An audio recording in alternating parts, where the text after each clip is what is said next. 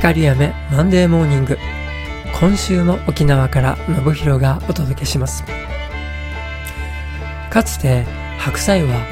冬のお野菜の代表格でしたが昨今では一年中手に入れることができるようになりました。いろいろな料理に使える優れものですが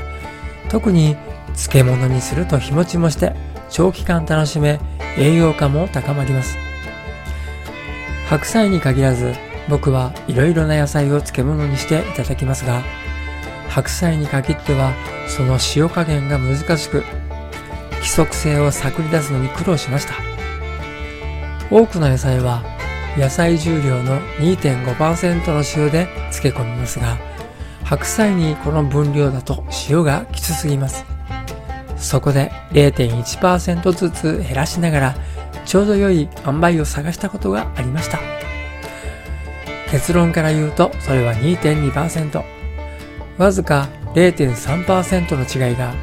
味の差になったんです。大きめのビニール袋に食べやすい大きさに切った白菜を入れ野菜重量の2.2%の塩とその2倍の酢そして輪切りにした鷹の爪を加え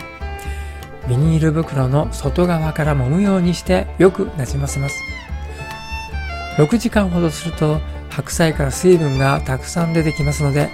しっかり空気を抜いて冷蔵庫で寝かせましょう。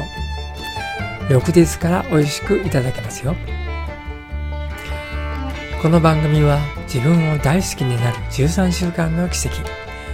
自信の学び屋をご提供する調和セラピー光雨がお送りしました。週刊メールマガジンにもご登録ください。ではまた来週。